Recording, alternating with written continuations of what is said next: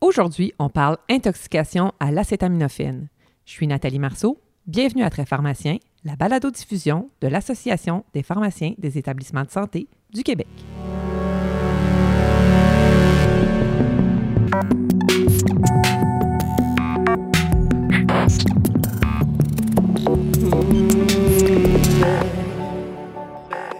Décembre prochain, le Centre antipoison du Québec utilisera un nouveau protocole pour l'antidote N-acétylcystéine suivant une intoxication à l'acétaminophène. On le sait, consommé en excès, l'acétaminophène est hépatotoxique. Il faut donc agir vite pour euh, contrer ses effets après une ingestion. Cette notion de danger à l'acétaminophène n'est pas toujours connue de la population, qui utilise un peu ces médicaments euh, sans prescription, puis pas toujours en lisant les instructions. Je lisais justement qu'en juillet dernier, une actualité annonçait qu'en France, l'Agence nationale de sécurité du médicament et des produits de santé, soit l'équivalent un peu pour nous de Santé Canada, oblige dorénavant les compagnies pharmaceutiques à apposer une mention d'alerte sur les emballages de médicaments contenant du paracétamol ou euh, notre équivalent acétaminophène. D'ailleurs, les produits contenant du paracétamol ou acétaminophène doivent maintenant passer derrière le comptoir du pharmacien. Ce que j'en comprends, là, ils deviennent un peu l'équivalent de notre annexe 2. Dans ce contexte, je trouvais intéressant de faire un petit peu le, un retour sur les notions d'intoxication à l'acétaminophène et de discuter du nouveau protocole de N-acétylcystéine qui va être mis en place sous peu.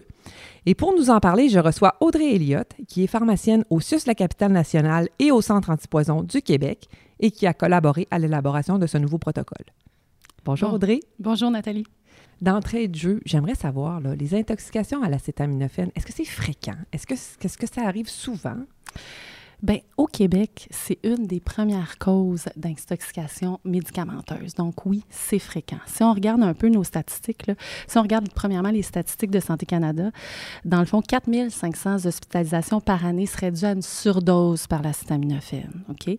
Puis euh, nous, au Centre antipoison, en 2018, on a eu 4830 cas d'exposition. Là, je ne dis pas appel parce que des fois, un appel, il peut y avoir plusieurs appels pour un seul cas, mais on a eu 4831 cas d'exposition par l'acétaminophène.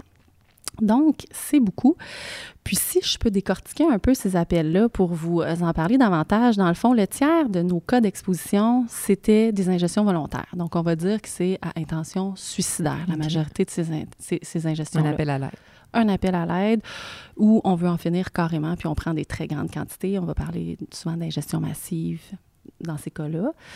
Sinon, euh, l'autre, un autre tiers de nos cas d'exposition, c'est des erreurs thérapeutiques. Puis là, c'est ce un peu ce que dit dans ton introduction. Donc, ça va être des patients qui n'utilisent pas adéquatement l'acétaminophène. Donc, soit qui combinent deux produits qui en contiennent. Donc, un patient qui prend du, un 4 grammes d'acétaminophène régulier dans son dispil, il y a un rhume, il va chercher un médicament sur les tablettes qui en contient pour traiter son rhume, puis il se retrouve avec des concentrations suprathérapeutiques pour 4-5 jours. Mm-hmm. Donc, ça, c'est des exemples d'erreurs euh, thérapeutiques qu'on a. Fait que ça représente à peu près le tiers de nos cas d'exposition. Puis le dernier tiers que, je pourrais vous dire, c'est que c'est des ingestions involontaires ou dites accidentelles. Donc là, on parle plus de la population pédiatrique qui mettent la main sur un flacon. Puis particulièrement les comprimés euh, en robage sucré rouge, là, qui mhm. s'avalent bien, qui goûtent sucré, les enfants en raffolent. Donc, on a beaucoup d'appels par rapport à ça. Donc, ça, ça, ça, dresse un peu le portrait des cas d'exposition qu'on a au centre antipoison. Puis, 37 de ces cas-là, dans ces cas-là, on a discuté avec le médecin traitant, avec l'équipe traitante, de l'administration d'un traitement, que ce soit une décontamination gastro-intestinale ou l'administration d'antidote. Le 37 de ces cas-là, il y a eu discussion suggestion ou même traitement du cas d'exposition. Puis en 2018, il y a eu neuf cas de décès reliés à l'acétaminophène. Donc, je veux faire juste une nuance. Ça se peut qu'il y ait eu des co-ingestions, que ce soit la, mortalité n'ait pas été due seulement à l'acétaminophène, mais on a eu neuf cas de décès ou qui avaient l'acétaminophène impliqué dans, donc, c'est ma question. Il y a des conséquences associées à ça, voire même des mortalités, des décès. Oui, comme tu l'as dit, le côté, euh, l'intoxication par l'acétaminophène est l'une des principales causes d'atteinte hépatique grave au Canada, aux États-Unis, dans d'autres pays comme le Royaume-Uni et l'Australie. Donc, c'est vraiment l'hépatotoxicité là, qui, euh, qui peut se compliquer puis mener à des décès. Mais c'est par quel mécanisme d'action il va y avoir hépatotoxicité? Donc, à dose thérapeutique, la staminophéne est métabolisée au niveau du foie, principalement par glucuronidation et par sulfatation. en métabolites inactifs éliminés par l'urine. Il y a une faible proportion qui va être métabolisée par le cytochrome 2E1 en NAPQI, qui est un métabolite potentiellement toxique. Le NAPQI, euh, lui, une fois qu'il est formé, il se lie aux réserves de glutation déjà présentes au niveau du foie et est éliminé dans l'urine sans causer de dommages. Mais à dose suprathérapeutique, donc ou en surdose, les voies métaboliques principales de sulfatation et de glucuronidation sont surchargées, puis on a plus de formation de NAPQI via le 2 à 1. Puis là, le NAPQI formé est trop important, puis il, a utilisé tout le glutation. Donc, les molécules de NAPQI qui se forment vont se lier. Il n'y a plus de glutation pour les lier. Ils vont aller se lier aux cellules hépatiques causer une mort cellulaire, causer une nécrose hépatique et éventuellement euh, une hépatotoxicité. Puis quand on va parler d'hépatotoxicité clinique, c'est quand la nécrose hépatique est assez importante pour produire la libération d'enzymes hépatiques atteignant un seuil de plus de 1000 micromoles par litre. OK. Puis là, on va donner du N-acétylcystéine. Ça va être quoi son mécanisme d'action pour renverser ce, fameux NABQI? Exactement. Le NAPQI, c'est lui le coupable. Donc, le N-acétylcystéine, si tu me permets, Nathalie, je vais l'appeler NAC ah, pour euh, que ça soit plus facile à prononcer pour le reste de, l'entrevue. Donc, euh, attention, ceux qui écoutent, le NAC, c'est le N-acétylcystéine. Exactement.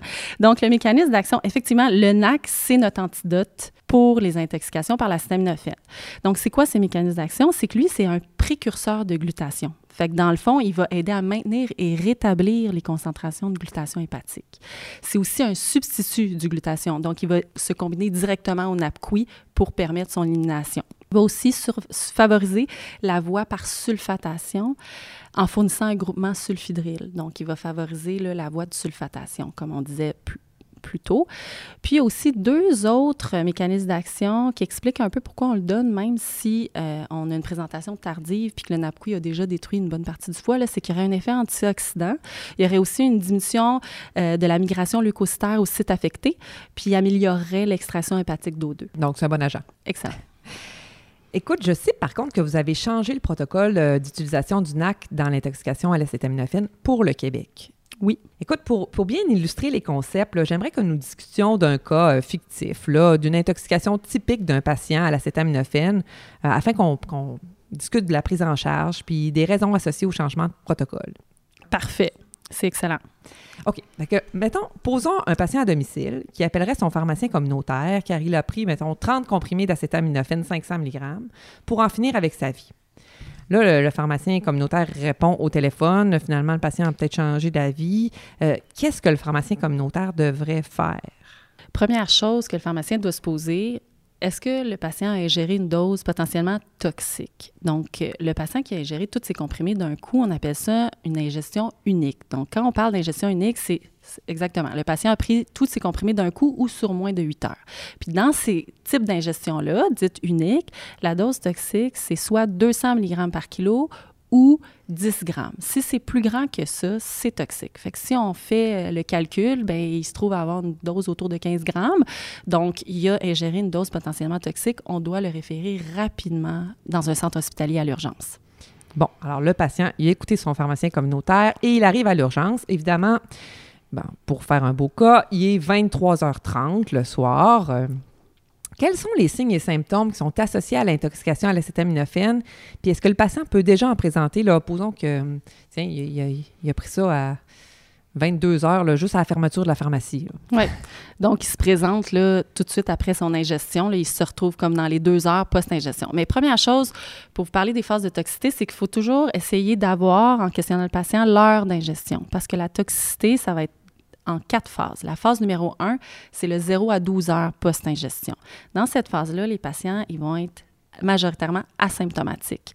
Pourquoi? C'est que les réserves de glutation de notre foie sont suffisantes pour se lier aux premières molécules de NAPQI qui sont métabolisées par la surdose. Donc, les patients vont être asymptomatiques. On n'aura pas d'élévation des, des enzymes hépatiques à ce stade-là. On parle de 0-12 heures post-ingestion. Ce qu'on peut voir comme symptômes, signes et symptômes, c'est qu'ils vont avoir des nausées, vomissements, quelques-uns de ces patients-là, surtout par le grand nombre de comprimés qu'ils ont pris, qu'ils ont dans l'estomac, puis que ça leur donne mal au cœur. C'est ça qu'on va voir. Donc, l'infirmier appelle le pharmacien de garde, qui se fait réveiller, évidemment. Euh, il veut savoir si le patient doit recevoir un antidote. Donc, quelle serait la démarche du pharmacien euh, de garde? Donc, première chose, c'est que lui, il va se poser la question, est-ce qu'il doit se poser la question, est-ce que c'est une dose toxique que le patient a ingérée? Donc, comme on a discuté tantôt, oui. Et c'est quoi l'heure d'ingestion du patient? Donc, dans notre cas, si je comprends bien, il est dans les deux heures post-ingestion. Donc, il se présente très euh, rapidement à l'urgence. C'est intéressant. Donc, on va garder ce patient-là à l'urgence. On va l'observer. On va faire des laboratoires, des bilans. Donc, on va prendre une concentration d'acétaminophène sérique. On va faire un bilan des enzymes hépatiques AST-ALT, l'INR, à 4 heures post-ingestion. Puis, pourquoi on le fait à 4 heures post-ingestion? C'est que c'est à 4 heures post-ingestion qu'on va considérer que l'absorption est complétée, qu'on a notre concentration maximale d'acétaminophène, puis qu'on peut utiliser notre outil euh, qui s'appelle le nomogramme Rumac et Mathieu pour nous aider à établir l'indication de traitement chez ce patient-là. Est-ce qu'il est à risque, oui ou non, de développer une hépatotoxicité avec la, quantité d'acétaminophène qu'il a pris? Donc, c'est tout ça qui va nous aider dans la démarche. Donc, à 4 heures post-ingestion, on dit à l'infirmier, je dois avoir, tu me rappelles, avec tes résultats de laboratoire. L'autre chose qui peut être considérée, c'est que vu que le patient se présente tôt, il y a une décontamination gastro-intestinale qui pourrait être faite. Donc, le charbon de bois activé pourrait être administré au patient pour essayer d'aller euh, diminuer l'absorption de l'acétaminophène. Puis, ultérieurement, ultérieurement ce qu'on souhaite avec ça, c'est de ne pas avoir à donner l'antidote, dans le fond. Fait que si le patient est orienté, il, euh, est capable de protéger ses voies respiratoires, le charbon de bois activé va être, va être euh, indiqué chez lui. Donc, le pharmacien de garde s'est assuré qu'il y avait euh, des analyses de prévues 4 heures euh, post-injection. Puis, euh, la concentration qui est sortie, c'est 1033 microgrammes par litre. Comment doit-on interpréter ce résultat? Très bien. Donc, tantôt, je vous ai parlé de l'outil à connaître, le nomogramme de Rumac Mathieu. Je vous explique un peu c'est quoi cet outil-là. Dans le fond, c'est Dr Mathieu et Dr Rumac qui ont élaboré ça en 1971. Ils ont pris une cohorte de 60 patients qui s'était présenté avec une ingestion unique d'acétaminophène dans les 8 heures post-ingestion. Puis eux autres, ce qu'ils ont fait, c'est qu'ils ont regardé leur concentration sanguine d'acétaminophène en fonction du temps, puis ils ont mis ça sur un graphique. Donc, ils ont mis les 60 concentrations de leurs patients, puis à côté de chaque point, ils mettaient un petit plus si le patient avait développé une hépatotoxicité ou un petit moins s'il n'en avait pas développé. Vous comprendrez que c'est une étude rétrospective, donc ils savaient euh, si le patient avait oui ou non développé une hépatotoxicité, puis après, ils ont tracé une ligne pour départager les deux. Donc, ils se sont retrouvés avec une ligne en haut duquel les patients avaient développé une hépatotoxicité, puis en, la ligne en bas duquel les patients n'avaient pas développé d'hépatotoxicité. Donc, c'est un outil qui est utilisé partout dans le monde maintenant. La FDA a approuvé cet outil-là et a fait diminuer la ligne pour se garder une marge d'erreur, pour être sûr qu'on n'échappe pas quelques patients. Donc, cet outil-là, euh, c'est un outil qui peut être utilisé seulement pour les ingestions uniques qui se présentent dans les 24 heures post-ingestion. Donc, c'est important de l'utiliser pour les bons patients. Mais quand notre patient est un patient qui a, eu une ingestion unique, qui se présente dans les 24 heures post-ingestion, comme c'est le cas de notre patient, avec les résultats à 4 heures qu'on a, on va aller le, placer sur notre graphique puis regarder. Fait qu'à 1033, à 4 heures, le nomogramme, la ligne passe par 1000 microgrammes. 1000 euh, micromoles par litre, pardon. Donc, notre patient, il est juste en haut de la ligne. Donc, il se retrouve avec un risque d'hépatotoxicité. Donc, oui, on va le traiter avec le NAC. Et là, est-ce qu'on va faire le NAC en trois phases ou le NAC en une phase? oui, ben, c'est une bonne question. Dans le fond, ça, me permet de vous parler euh, de notre nouveau protocole qui va être déployé le 2 décembre partout au Québec. Donc, si on, parle du protocole qui est actuellement en vigueur dans les hôpitaux, c'est le protocole à trois doses. Donc, on, donnait, on donne 150 mg kilo sur une heure. C'est notre bolus de NAC. Deuxième perfusion, c'est le 50 mg kilo sur quatre heures. Puis, on avait une troisième perfusion qui était le 100 mg kg sur 16 heures. Donc, au total, le patient reçoit 300 mg kg. Euh, au total. Puis, dans le fond, ce protocole-là, euh, il fallait préparer trois sacs. Donc, la première perfusion, la deuxième perfusion et la troisième perfusion. Donc, ce qu'on voyait beaucoup, c'est qu'il y avait des risques d'erreurs reliés à la préparation, reliés à l'administration. Puis, il y avait aussi des interruptions de traitement qu'on qu'on voyait fréquemment. Donc, un patient qui commence euh, avec son bolus à l'urgence, qui est transféré à l'étage, le temps qui arrive à l'étage, entre-temps, la perfusion était terminée, mais le temps que l'infirmière qui en prend soin maintenant à l'étage refasse prescrire, reprépare le deuxième sac, il y avait des délais. Mm-hmm. Donc, c'est beaucoup ça qu'on voulait éviter. Puis quand je dis des erreurs reliées à, la à la préparation, c'est que pour chaque poids, il y avait une concentration différente, puis il y avait trois sacs à préparer. Donc, il fallait vraiment s'assurer de, de bien suivre le poids du patient, de savoir il était rendu à quelle perfusion et tout. Fait qu'il y avait quand même là, une certaine complexité associée à ce protocole-là. Puis, euh, c'est ça. Fait que le but du changement actuel vers un protocole, un nouveau protocole, c'est vraiment de simplifier au maximum. Il y a aussi qu'il y avait de plus en plus d'articles qui sortaient dans la littérature sur des nouvelles façons d'administrer le NAC. Donc, il y a une revue littérature qui a été faite par euh, les toxicologues du Centre antipoison.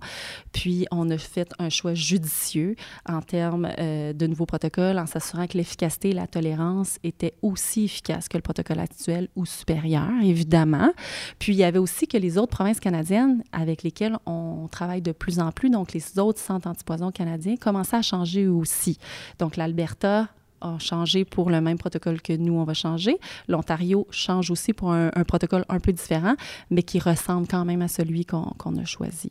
Donc ça, ça motive un petit peu. Puis le nouveau protocole, ce qui va être différent, c'est que ça va être maintenant le même bolus, donc 150 mg kg sur une heure, mais après, ça va être une deuxième perfusion pour le reste du traitement. Pour le 20 heures supplémentaires, ça va être 15 mg kg heure.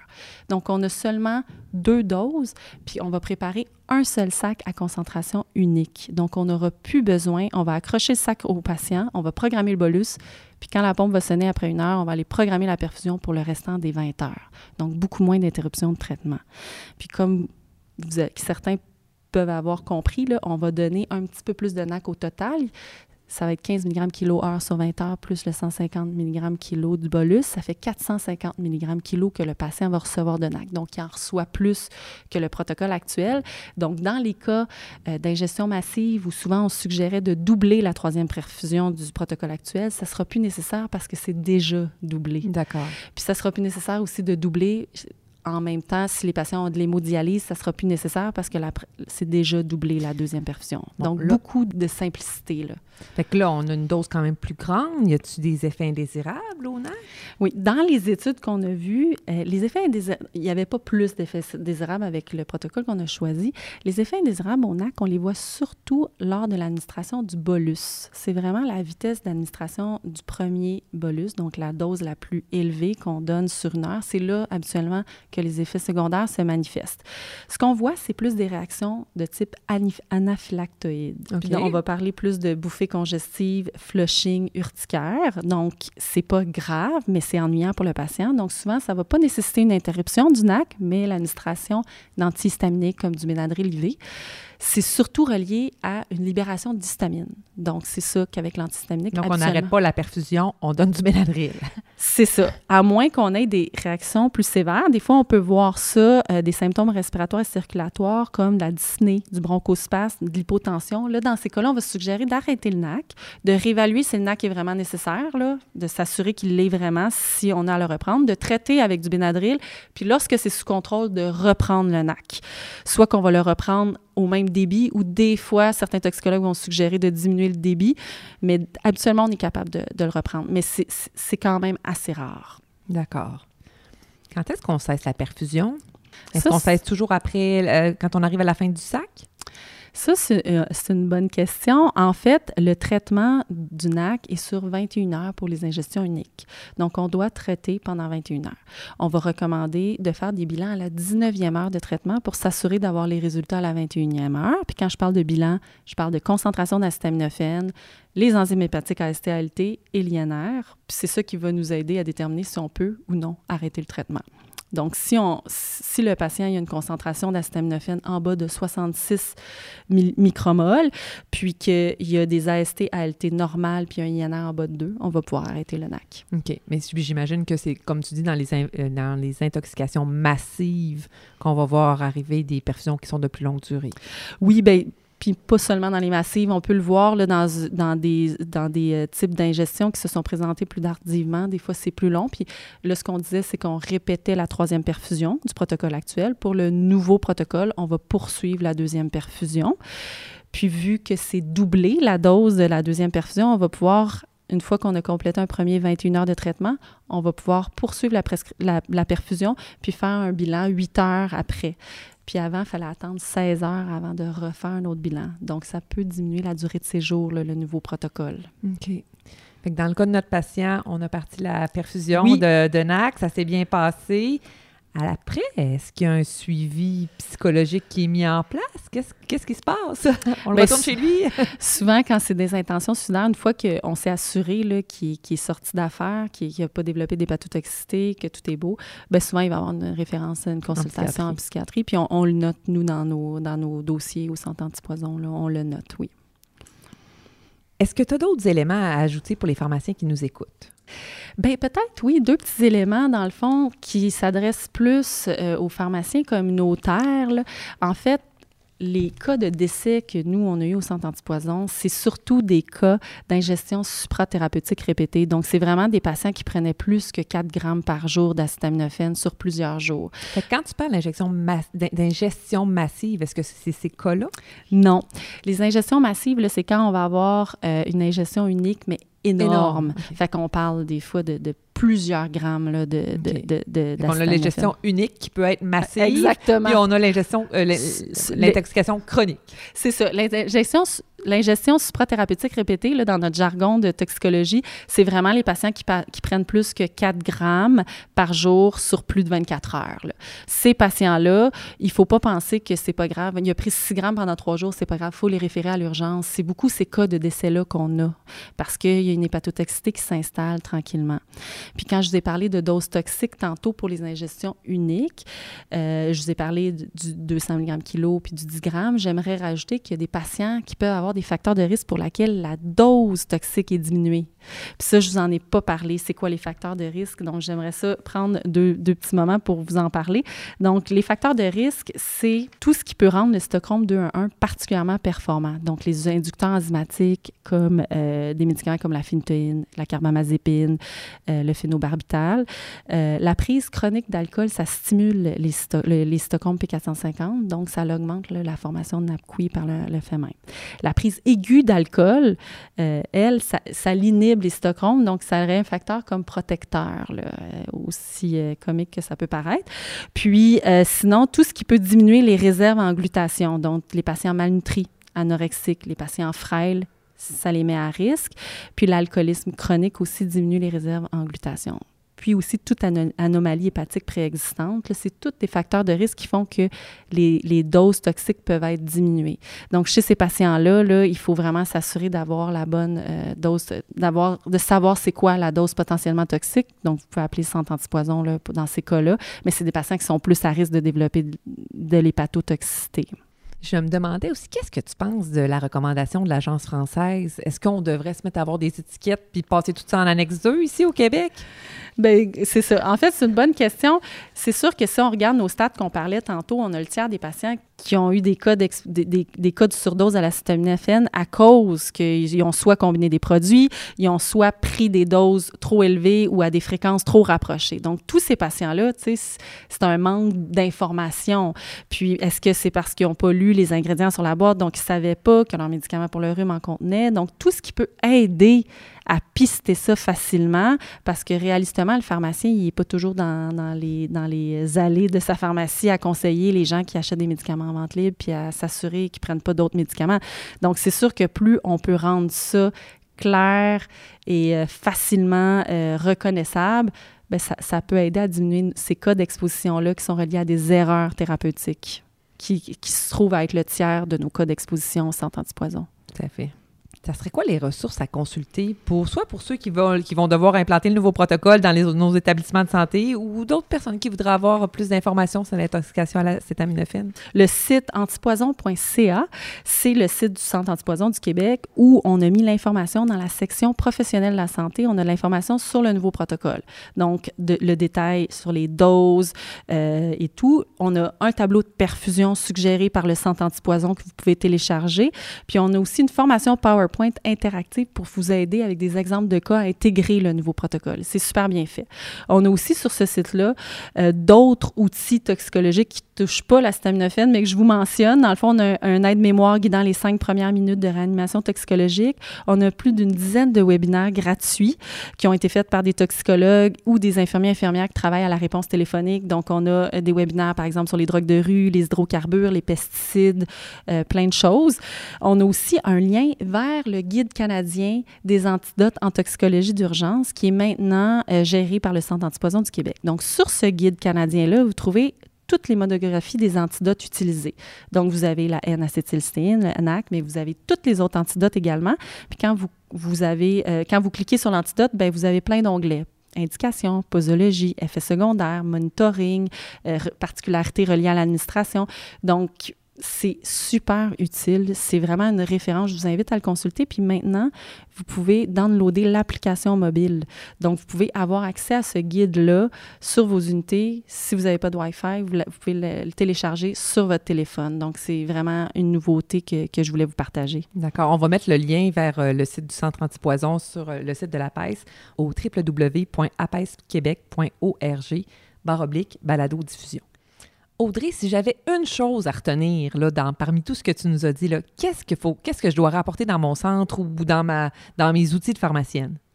Je vais dire deux choses que tu devrais retenir. Dans le fond, première chose, c'est que les intoxications au Tylenol, ça paraît simple, mais ce l'est pas. C'est vraiment du cas par cas selon le type d'ingestion. Donc, on vous invite à prendre ça au sérieux, à communiquer avec le centre antipoison, vous assurer de votre conduite si vous n'êtes pas certain que c'est quelque chose qui sort un petit peu de l'ordinaire. Deuxième chose, je m'adresse plus aux pharmaciens communautaires, les ingestions suprathérapeutiques répétées. Puis quand je dis ça, c'est quand on prend plus de 4 grammes par jour pour plus de 48 heures, c'est une dose potentiellement toxique. Donc, si vous ciblez des patients à qui c'est arrivé, référez-les à l'urgence. C'est une urgence. Ça peut être potentiellement toxique et causer des hépatotoxicités. Merci Audrey d'avoir accepté notre invitation. Merci à toi Nathalie.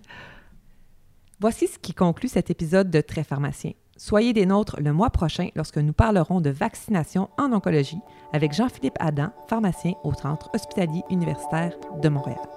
À la prochaine.